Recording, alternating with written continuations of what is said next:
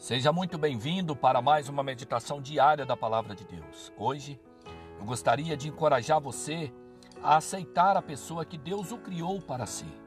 Para isso, eu quero ler o texto bíblico que se encontra na primeira carta do apóstolo Pedro, no capítulo 3, o verso 11, que diz assim: Aparta-se do mal, pratique o que é bom, busque a paz e empenhe-se para alcançá-la.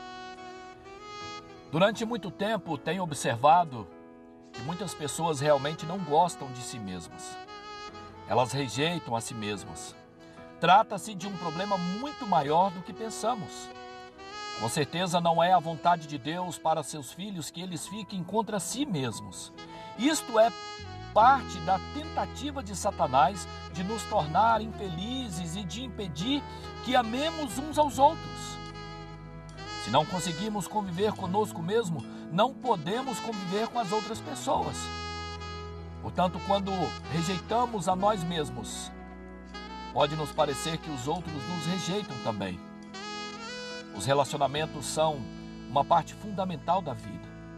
A maneira como nos sentimos com relação a nós mesmos é o fator determinante para que o nosso sucesso na vida e nos relacionamentos aconteçam. Portanto, nós precisamos ser totalmente confiantes em Cristo Jesus.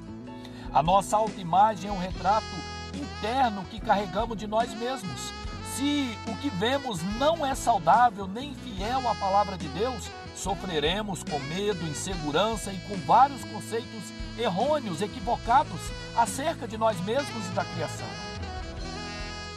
Eu quero dizer para você que Deus nos ama e quer que nós aceitemos o seu amor.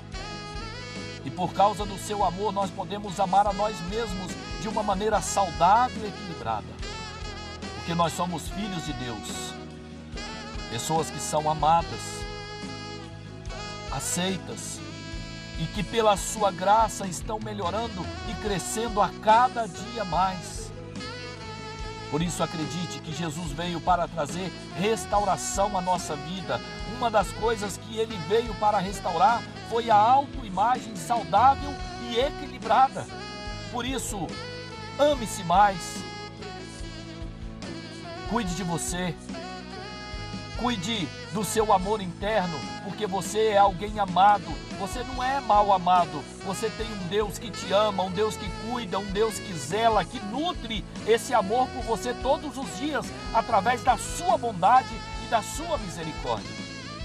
Portanto, não se esqueça. Aceite a pessoa que Deus o criou para ser. Que Deus nos abençoe em Cristo Jesus. Amém.